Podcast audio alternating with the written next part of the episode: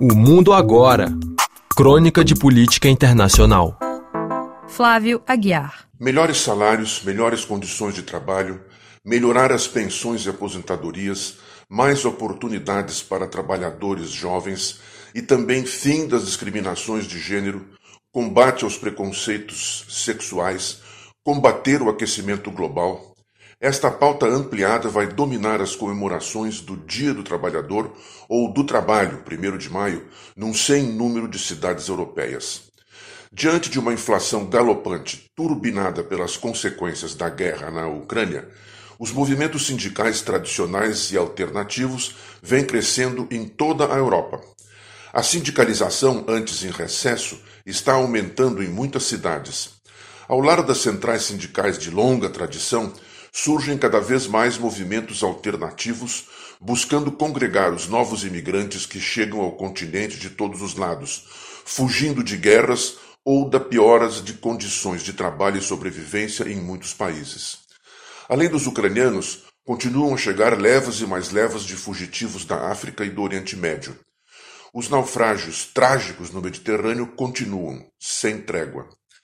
Em Berlim, a DGB, a Central Sindical Alemã, lançou a palavra de ordem Ungebrochen Solidaris, solidários para sempre ou sem limites, numa tradução bem livre. Sua passeata tradicional termina por volta do meio-dia, junto ao portão de Brandemburgo, numa grande festa, com muita música e cerveja.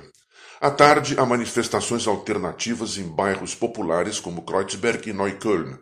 E no final do dia, grupos radicais, em geral de inspiração anarquista, realizam nova passeata a partir destes bairros, que costuma essa passeata terminar em violência, com quebra-quebra e repressão por parte da polícia.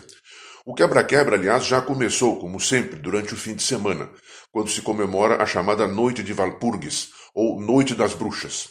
Sofrem as vitrines e os carros que são incendiados. Na França, as manifestações têm por tema dominante os protestos contra a reforma da Previdência, aumentando a idade mínima das aposentadorias para 64 anos, e pelo aumento do custo de vida, sobretudo de alimentos, energia e combustíveis. Na Itália, as três grandes centrais sindicais, CGIL, CISL e UTI, lançam no 1 de maio uma campanha unificada pela valorização do trabalho, que deve se estender ao longo do ano. Na Espanha e em Portugal, os temas de melhores salários, solidariedade com os refugiados, jovens e aposentados estão presentes nas manifestações. Em Londres, ocorre uma grande manifestação que converge para a Praça de Trafalgar, reivindicando, além de reajustes ou aumentos de salário, melhores condições de trabalho, melhores serviços para a população e a preservação de empregos. Depois de anos de relativa letargia ou congelamento, os movimentos de trabalhadores estão renascendo das próprias cinzas. A guerra entre Moscou e Kiev não parece poder acabar em breve, comprometendo nos países europeus as importações de grãos, em geral provenientes da Ucrânia, e de fertilizantes e gás, que costumavam vir sobretudo da Rússia. Isso significa que a inflação de produtos agrícolas e a energia vai continuar em alta, alimentando a carestia e, então, os protestos.